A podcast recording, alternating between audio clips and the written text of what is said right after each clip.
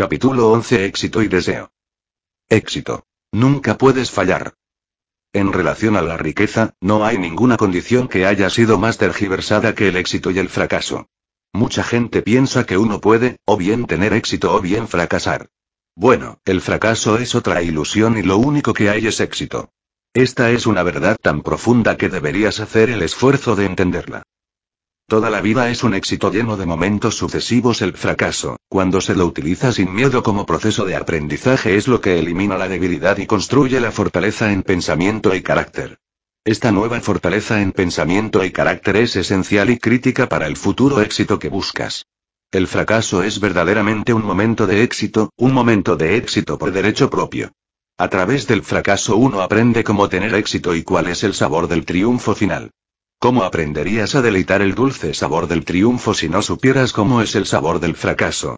¿Cómo sabrías de qué manera llegar al triunfo de destino sin las herramientas diseñadas para llegar? La causa más común del fracaso es la falta de una meta clara y enfocada y la falta de visualización. El universo, la vida, literalmente carece de material para trabajar y entonces no hace nada. La vida son las imágenes de la mente, expresadas. Sin imágenes no hay expresión. A menudo, en tu hora más oscura, yace la mayor oportunidad de ser todo lo que puedes ser. Tus peores momentos son, frecuentemente, tus mayores liberadores, tus maestros más elevados. No batalles ni los resistas cuando te llegan. En su lugar, examínalos para hallar las lecciones que contienen y la liberación que conllevan. El sufrimiento es siempre una indicación de un pensamiento errado. No estás diseñado para sufrir. Fuiste diseñado para disfrutar de la vida. Las ganancias y las pérdidas son dos caras de la misma moneda. A través de la pérdida, ganas nuevas cosas. A través de la pérdida conoces la dulzura de la ganancia. Sin pérdida no habría ganancia. Es la lucha contra la pérdida y la preferencia de la ganancia sobre la pérdida lo que causa sufrimiento y crecimiento retardado. Es la aceptación de la pérdida y la ganancia tanto como un regalo y como un combustible para tu crecimiento que te va a propulsar a una mayor altura. Al final verás que esa pérdida no fue realmente una pérdida. En ese punto, cuando reconoces las ganancias que obtuviste de la pérdida, verás que la pérdida resultó en una bendición y que la pérdida no existe.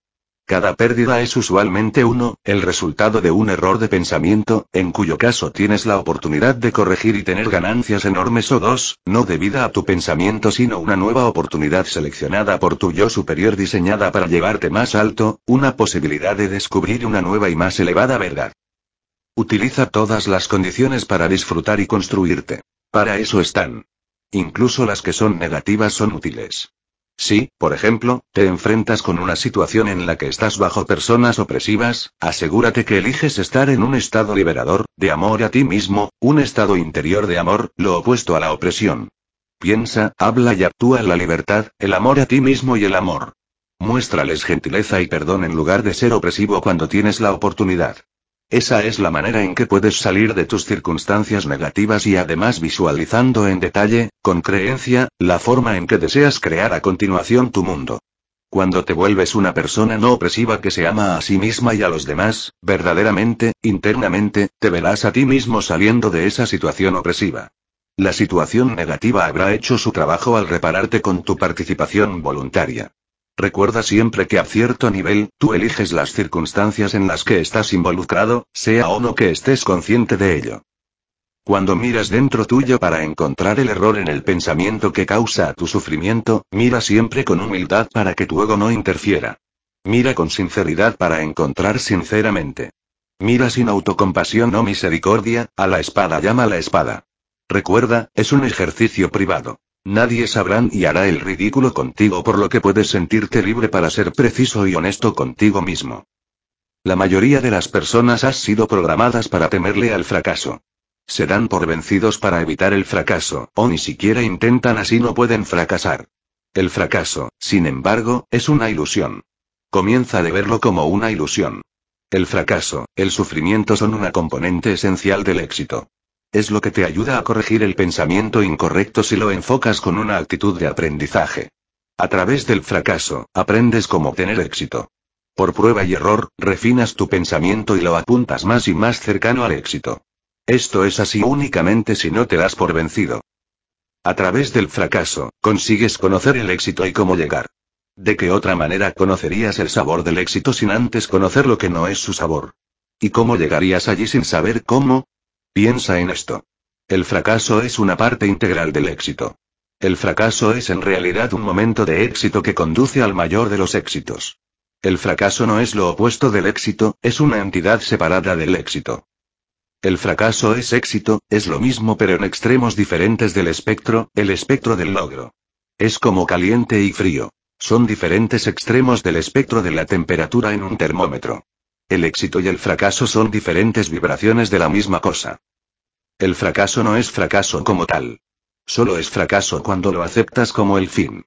Pero, si lo aceptas como una parte bendita del proceso, una parte que te ayuda a tener más éxito y a saber cómo es el sabor de este éxito que viene, entonces nunca puedes fracasar, nunca. El fracaso es una ilusión. Deja de temerle. Ámalo por los regalos que te trae. La vida es un conjunto de experiencias. Los desafíos son parte de las experiencias. Usa los desafíos para mejorarte y disfrutar la recompensa y la experiencia triunfadora que le sigue a cada desafío. Cada intento es un éxito que conduce al resultado final que buscas, el gran éxito. Míralo de esa manera. Tu supervivencia está garantizada. No tienes que cumplir requisitos para tu dignidad y tu vida. Dejando fijas todas las demás cosas, un individuo o sociedad alcanzarán la riqueza y la felicidad en la medida que fomenten y aplaudan todos los momentos, eventos e intentos, viéndolos como momentos sucesivos de éxito. Ahora que hemos definido el éxito y destapado la ilusión del fracaso, es momento de examinar el objeto de la búsqueda de éxito. En otras palabras, lo que la gente quiere. Aquí hay otro secreto. Desea, pero nunca quieras. No quieras. Desea, pero nunca jamás quieras. Existe una buena razón para vigilar tus palabras, pensamientos, acciones y estados. Por ley, cada estado y pensamiento actúa en forma precisa sobre el universo. Cada palabra conlleva miles de años e instrucciones de cómo será manifestada. Por ejemplo, la palabra saltar invoca imágenes específicas en la mente de cualquier persona junto con las instrucciones específicas para ejecutarla. Y, el universo, que tiene que ayudar en ese salto, actúa en consecuencia, leyes de la física, coordinación entre mente y espíritu, etc. Incluso al leer este libro, las palabras invocan en ti ciertas cosas, algunas de las cuales puedes sentir en este momento. Algunas personas se sentirán entusiasmadas al aprender aquí las palabras que les permitirán hacer una gran diferencia en sus vidas y que conociendo ya está comenzando a producir cambios invisibles. Algunas personas ya lo saben mientras leen esto. En relación a la riqueza, la palabra más importante para cuidarse de ella es quiero y todos sus equivalentes. El querer te comunica a ti al universo que hay algo que no tienes, primer error, y que estás en el estado de no tenerlo pero que desearías tenerlo, segundo error. El problema es agravado por el hecho de que querer se encuentra en un estado perpetuo. Por sí mismo no tiene finalidad. Piénsalo. Nunca puedes obtener lo que quieres. Nunca. Pareciera como que la gente consigue lo que quiere, pero en realidad no es así. Lo que sucede en realidad es que gradualmente se desplazan desde el estado de querer a otros estados y entonces consiguen lo que inicialmente querían. Pero en tanto estén en el estado de querer, no pueden conseguir lo que quieren. Esta es la manera en que funciona la ilusión que una persona consigue lo que quiere. Recuerda la última vez que querías comer y conseguiste lo que querías, comiste algo.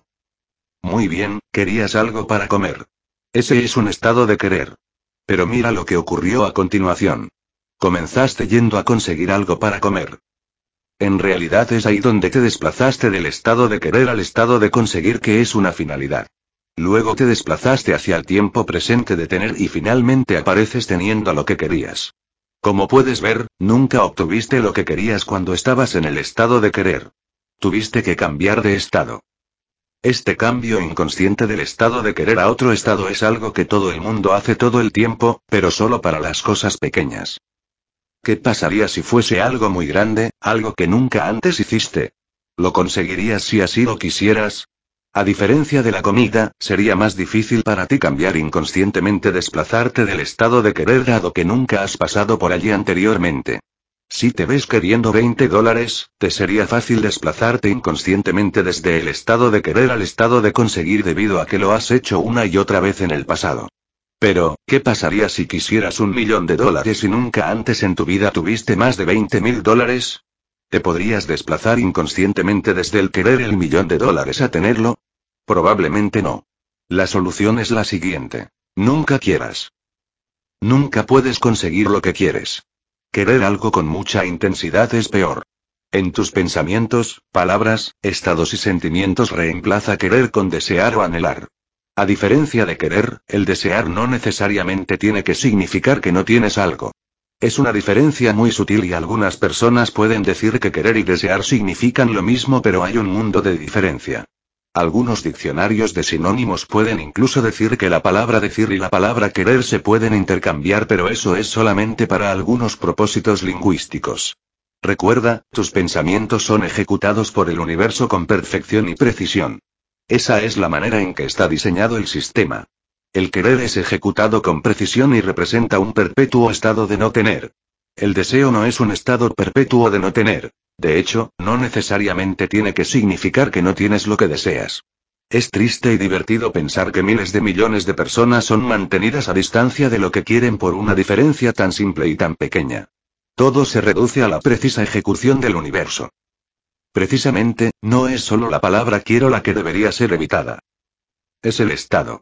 No sirve de nada evitar la palabra quiero sin evitar estar en el estado de quiero, es inútil. El lenguaje es un símbolo usado para representar cosas como un estado. La palabra quiero es un símbolo que representa el estado de querer. Es por lo tanto el estado que deberías evitar en primera instancia. El símbolo, la palabra misma, también hay que evitarla para no invocar al Estado. Por favor, desea, pero nunca quieras. Aquí hay algunas definiciones del diccionario para la palabra querer. Estar sin. Carecer. Estar destituido o necesitado. Un defecto de carácter. Una falla. Estar ausente. Ser deficiente o carente. No ser suficiente. Quedarse corto. Carecer. Esto es lo que comunicas al universo para que te traiga algo cuando lo quieres. El universo te trae simplemente eso ausencia y deficiencia. Ninguna de esas definiciones se incluyen en la palabra deseo. Aquí hay algunas definiciones del diccionario para la palabra desear. Expresar un deseo. Solicitar. El anhelo natural que es estimulado por el gozo o el pensamiento de algo bueno e impulsa a la acción o esfuerzo de su continuación o posesión. Un ávido deseo de obtener o disfrutar. El no necesitar un resultado particular en este momento de la hora libera al subconsciente de todos los pensamientos acerca de que no puedes obtener un resultado en particular. Esto, a su vez, abre el camino al particular resultado que fue conscientemente propuesto. Este es uno de los beneficios de tener la intención con desapego. Tienes la intención de un desenlace futuro, tienes certeza de ello, pero estás separado de lo que pasa en el momento presente. Por ejemplo, supongamos que tienes la intención de ser millonario, pero en el momento actual, los eventos se mueven de manera que sugieren que no estás yendo hacia tu meta. Harás el mejor progreso si estás despegado del momento presente, lo que significa que lo aceptas en lugar de luchar contra él, frustrarte y perder esperanzas. Independientemente del desapego, mantén la certeza del desenlace futuro sobre convertirte en millonario. Aprende a permitir la coexistencia de la intención, certeza y desapego en tu vida y la vida rápidamente se volverá feliz y la confianza crecerá.